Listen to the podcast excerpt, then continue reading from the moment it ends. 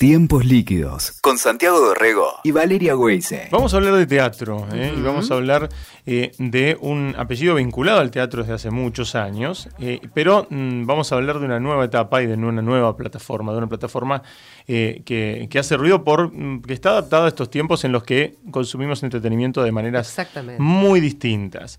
estamos en comunicación con Mirta Romay. Mirta es una de las responsables, creadora de Teatrix, que es una plataforma en la que eh, podés ver teatro on demand, eh, no solo de acá, por supuesto, mm, eh, del mundo, muy bien grabado, en muy buena calidad. ¿Cómo te va, Mirta? ¿Qué tal? ¿Cómo estás, Santiago? Un gusto. Muy bien, muy bien. nos interesa de entrada saber, Mirta, cómo, cómo arranca la historia de Teatrix. Mm. Es este, a ver, yo vengo trabajando hace muchos años en tecnología esto, y en los medios, con lo cual estaba muy en contacto con esas dos aspectos, ¿no? La tecnología y los medios.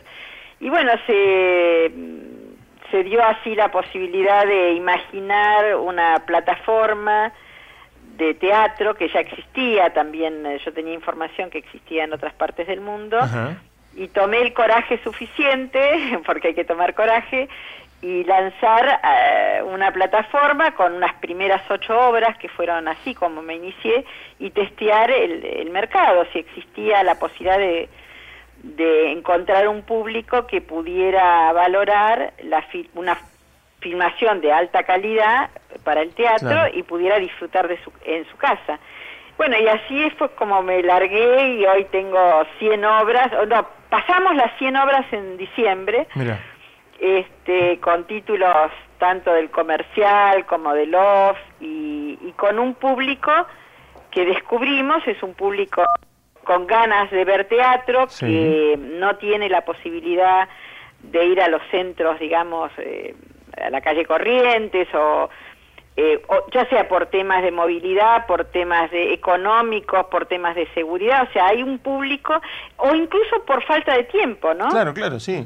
Este, gente que le gusta mucho el teatro y de pronto nos damos cuenta que ve una obra más de una vez, eh, profesores de teatro, eh, en la currícula argentina y sobre todo de la ciudad de Buenos Aires el teatro es una materia y esta es una herramienta fantástica.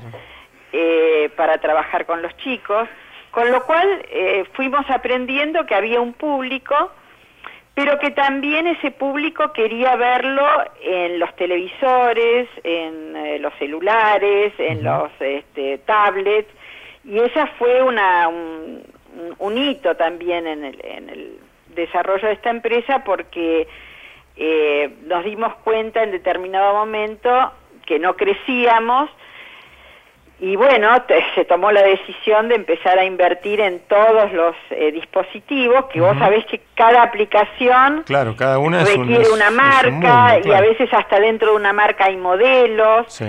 Eh, bueno, y eso fue muy importante y también obviamente desafiante, porque uno no, no sabía si era un tema del gusto del público o que había algún impedimento desde la estructura misma del, de la empresa, como estaba concebida.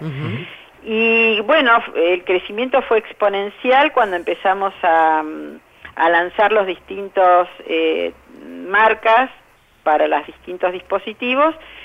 Y hoy tenemos casi te diría dos años de un crecimiento entre el 5 y el 6% mensual, que es mucho y contentos porque bueno seguimos produciendo obras este seguimos este buscando obras que que al espectador se haya quedado con ganas de ir a verla. Claro, claro, eso pasa también, ¿no? Me imagino, se levanta una, una obra y, bueno, te quedaste sin verla o tenés ganas de verla o no está más en cartel, no, no. Bueno, pasa mucho y, y yo siempre le digo a los productores, hay una inversión económica muy grande que ellos hacen en publicidad, por ejemplo. Claro que afecta a un determinado margen que puede ir al teatro, pero después esa misma hay una población que también fue impactada por ese esa comunicación que quedó sensibilizada por el por la obra, pero que no pudo ir.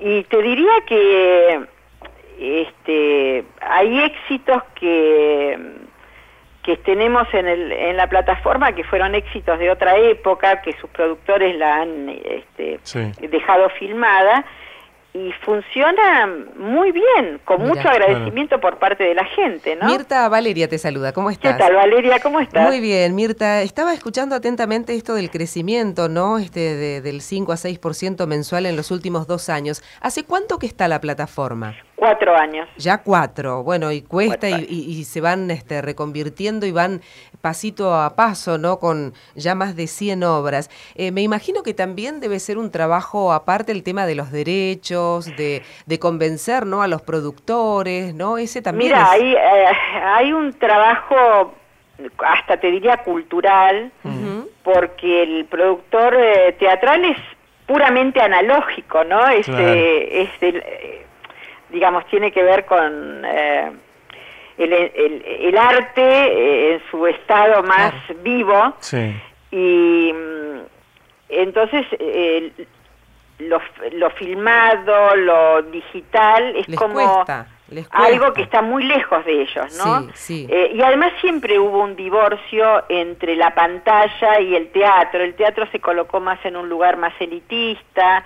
Eh, incluso, no sé si ustedes se acuerdan, pero en la época de la televisión abierta y de mucha audiencia, este quien hacía teatro no quería estar en la televisión abierta. Claro, claro. O estaba, o estaba mal visto. Teatro y la pantalla. O estaba mal visto que se grabe una obra porque siendo como que te la quemaban si la emitían, ¿no? Bueno, eso todavía sigue existiendo. Ahora, en realidad, cuando uno estudia eh, las experiencias, no, no ocurrió eso, ¿eh? todo lo contrario, cuando se emitió una obra, terminó llevando mucho público al porque la verdad es que la experiencia es otra. Obvio. La experiencia Esa es la palabra. No es comparable con nada. Claro, esa es la, palabra, me parece, ¿no? El tema de la experiencia, de ese encuentro es diferente, es algo distinto, ¿no? Es que no podés, em, a ver, eh, no podés comparar una cosa con la otra. Esto suma a, al, a la difusión del teatro, a la posibilidad de satisfacer las necesidades de la gente que queda fuera de la posibilidad de ver teatro, eh, pero no podés confundir las dos cosas, Tal cual. ni plantear eh, Teatrix o el teatro, es Teatrix, o mejor dicho, el teatro más Teatrix, o sea, es, la posibilidad, eh, bueno, no, no me gusta la comparación que te voy a hacer, pero el delivery del, del mejor restaurante que tenés en tu barrio, mm. cuando llega a tu casa no es lo mismo que comerlo en el lugar. Obvio, No es lo mismo para nada y es la misma comida. Y sin embargo, este, la experiencia de estar allí, y cómo te sirven y qué sé yo, obviamente que es distinta. Y, pero tenés esa posibilidad que antes no la tenías, ¿no? en ese sentido suma. Y suma también desde el, concepto de archivo, no teníamos un archivo eh, sí, la producción y, para que persistan, para que persistan este también figuras, eh, ¿no? Y, trabajos eh, que no que de otra manera se, se pierden. Y artistas que han fallecido, ¿no? tal cual. Tiene una reproducción enorme en la plataforma, tenemos dos obras de Halcón, una obra de Carlos Carrera muy divertida por otra parte, bueno, Fernando Peña la gente puede eh, conocer a esas figuras que pasaron por la, historia del teatro y de la televisión y mm, sobre todo para la gente joven que se forma en teatro y que, digamos, no sé, muchas veces cuando converso con la gente joven ha habido como una especie así de ruptura, ¿no? Donde el hilo temporal no sabemos por qué se cortó y no conocen muchos nombres que para nosotros eran familiares. Ah, este y ese hilo histórico que hace a la unidad y a la identidad eh, se nos cortó por algún motivo y la verdad es que hay que surcirlo porque mm. eh, quien trabaja en, en, las artes, en las artes escénicas, es un hilo de continuidad, ¿no? es como la literatura, ir a buscar a un autor y recorrer su, su obra. Mirta, me, me genera mucha mm, este, inquietud el tema de cómo es la experiencia de la filmación, del proceso. Digo, las obras no son iguales, algunas demandan mayor tecnología o cantidad de cámaras. y además este demandan también, en principio nosotros tenemos ya como creado un protocolo de trabajo y te digo que ese es un gran desafío, muy grande y fue, digamos, para armar esta empresa, tanto el legal que vos planteaste inicialmente con los eh, productores como los procesos de producción de las obras fueron eh, los elementos que le dan también identidad a esta empresa, ¿no? Eh, en el sentido, sí, sí, hacemos un protocolo donde nuestros directores hacen una primera visualización de la obra a una cámara, estudian distintos planos, eh, en ese momento se quedan después de la obra a, a ver, digamos, los planos en los que se puede contar esta historia, trabajan con el iluminador porque la luz es muy distinta en la cámara. Eh, otro tema muy importante es el audio. Eh, casi te diría que el 80% de las obras o, el 70% no están microfoneadas, con lo cual el audio no se puede levantar de consola. Eh, todos estos detalles técnicos hacen a una filmación de calidad. Claro, ¿y eso se filma con o sin público? No, con público. Ah, mira. Porque el actor trabaja para el público y ese momento es distinto. único mm. nos tocó en las primeras este, filmaciones explorar hacerlo sin público y no es lo mismo pero es, no es lo mismo mira vos mira no no es lo mismo hay algo que uno captura con la cámara este, de esa cosa que todos valoramos del teatro, que es única, de ese momento único, y, que la verdad se da cuando está el público ahí. Por eso te, te, preguntaba lo del público a propósito de lo que decías, por ejemplo, de las luces o del sonido, ¿no? Si hacían alguna cosa diferente para la, para la grabación. Este, a veces se ajustan, ah, a veces hay acuerdos entre ellos para ese día especialmente, eh, pero se trata de respetar la obra tal cual ha sido concebida por eh, el director. Hay, hemos hecho algunas cosas muy interesantes, eh, qué sé yo, hace poco con eh, Paula Marul y una obra hermosísima que ella tiene que se llama Yo no duermo la siesta, de, muy linda, hermosísima. Creamos una situación detrás de una, de una sábana donde se ven las figuras, ¿no? Eh, a través de la luz y la sábana. Y, y Paula me dijo, nada, este, no se me ocurrió a mí, pero esto podría perfectamente haber estado en la obra, ¿no? Porque a veces trabajamos con elementos que no son buenos para la cámara, por ejemplo, los apagones, o en este caso era un diálogo en off, no sé, tenías el escenario vacío y era escuchabas una conversación. Este, y entonces creamos la, la, la situación de las sábanas, que iluminadas se veían las figuras que conversaban, para que eso no quede totalmente... Negro, claro, sí, eh, vacío. Hay muchas cosas de esas que tuvimos que hacerla, que enriquecen muchísimo la obra, para una pantalla, ¿no? Claro, claro. Eh, porque tenés que pensar que hay una traducción artística y hay un nuevo, si bien está basado en la obra, también es un nuevo producto artístico, ¿no? Tal cual, tal cual, tal cual. Y es, muy caro, es muy caro, Mirta, digamos, este, teniendo en cuenta lo que sale una, una entrada a un, a un teatro, este, esto es un abono mensual, imagino. Es un abono mensual de 250 pesos, que hoy es muy económico y dada la crisis tampoco hemos podido actualizarnos, eh, creo que les pasa a todos hoy.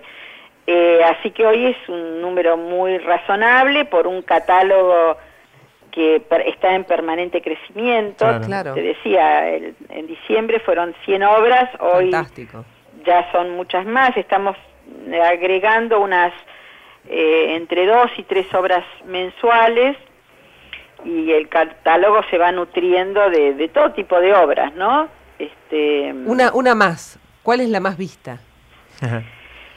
Mira, es increíble, pero por supuesto, en este momento Bossi. Mira. Y lo fue hace unos meses atrás, un rato con él, y sigue en la segunda posición.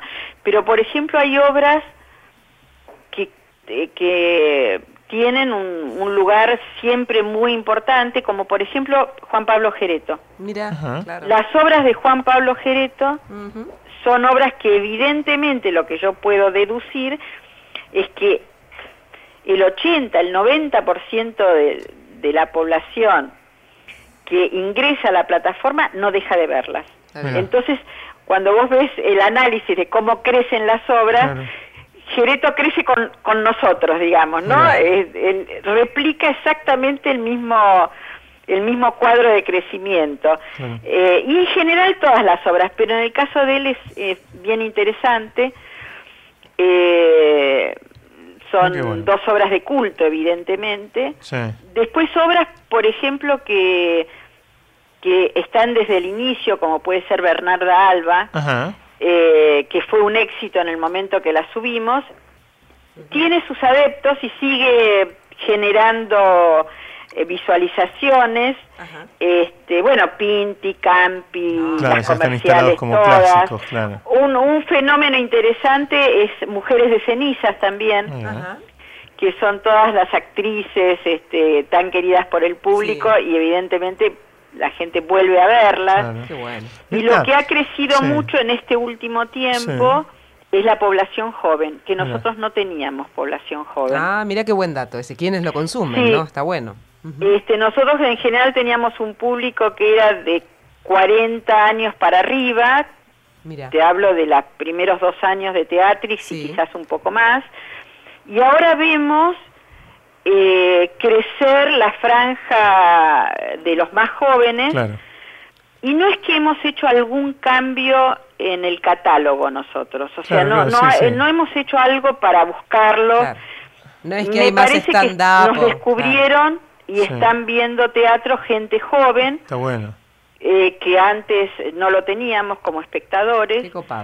Este, Y eso es algo nuevo, por ejemplo, que hemos estado viendo eh, en los últimos eh, análisis de, edades y, si son eh, hombres o mujeres, en fin.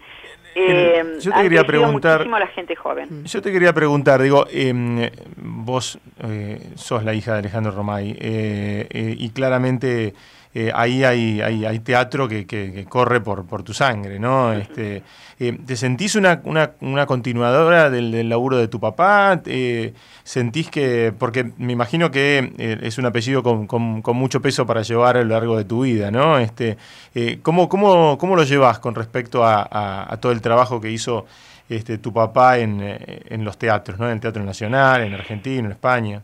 Mira, este, cuando vos me preguntaste al comienzo cómo nace Teatrix, este, yo venía transitando otros caminos, ¿no? Que, tienen que ver con la tecnología, por supuesto, y los medios, pero no estaba ligada al mundo del espectáculo. Y yo creo que el hecho de haberme acercado al mundo del espectáculo fue de alguna manera, eh, tiene mucho que ver con él. Claro. Eh, eh, con, sí, probablemente cierta continuidad. Eh, quedaron dos teatros, uno en España y otro en Buenos Aires, el Nacional, pero esa marca que mi viejo plantó de tanta producción eh, y tanto desarrollo que yo tampoco lo puedo continuar porque no, no, no tengo esa, esas habilidades, pero eh, me parece que sí el hecho de que pueda ser leído como una continuidad, el, eh, el hecho de haber unido sus dos grandes pasiones, ¿no? el teatro y la tele. me parece que ahí hay algo de él que yo hice. Claro, y, la continuación en la promoción, me parece, de, de, de, ese arte, ¿no? De esa, de, esa disciplina. Pero me identifico con esa promoción también habiendo hecho cosas en otras áreas, ¿no? O sea, el desarrollo, esa cosa de promover y generar, eso me viene de, digamos, bueno, fue un tipo, fue un tipo innovador, o sea, siempre fue un tipo innovador y, rupturista, ¿no? O sea, en ese sentido, este, eso se le reconoce siempre. Muy, realmente a medida que pasa el tiempo, este, uno puede valorar eh, eh, esa época y él dentro de esa época como una figura yo siempre digo que nos hizo vivir un mundo claro. eh, increíble, tanto a los espectadores de ese canal de televisión, del, eh, del teatro, a sus hijos, porque también su personalidad era muy avasallante y, y nos hizo vivir una realidad eh, que cuando él desaparece, viste, todo se vuelve más pobre, más chiquito, más este insulso. Eh, y porque era un tipo que a todo le ponía mucho color, mucho dinamismo, mucho, mucho de todo. Tal cual.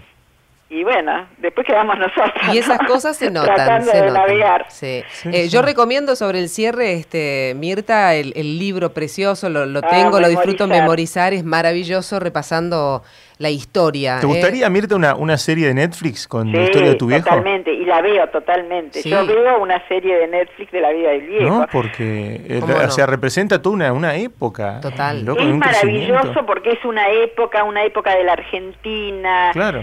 de los medios, de, un nivel de producción, si se pudieran reproducir algunos de los espectáculos o fragmentos de los espectáculos que él hizo, de Uy, es una historia maravillosa este, que en la que me encantaría participar eh, y a veces tengo tengo ganas. Lo que mm. pasa es que también tengo una responsabilidad muy grande. Eh, asumí una responsabilidad muy grande con Teatrix y personas que trabajan bueno, acá. Bueno, tal vez algún día Esto, esto está grabado. Tengo miedo de ser absorbida totalmente por esa, esa, propuesta. Pero está, está latente, está grabado y nosotros este, apostamos a que, a, que en algún momento eso ocurra. Que así sea. Mirta, gracias por el contacto. Abrazo enorme. No, gracias a ustedes por recordar a Teatrix y, y, este, y promoverlo también en el público de ustedes. Muchas gracias. Abrazo enorme. Hasta luego. Chao, chao. Escuchaste Tiempos Líquidos con Santiago Dorrego y Valeria Weise. WeToker. Sumamos las partes.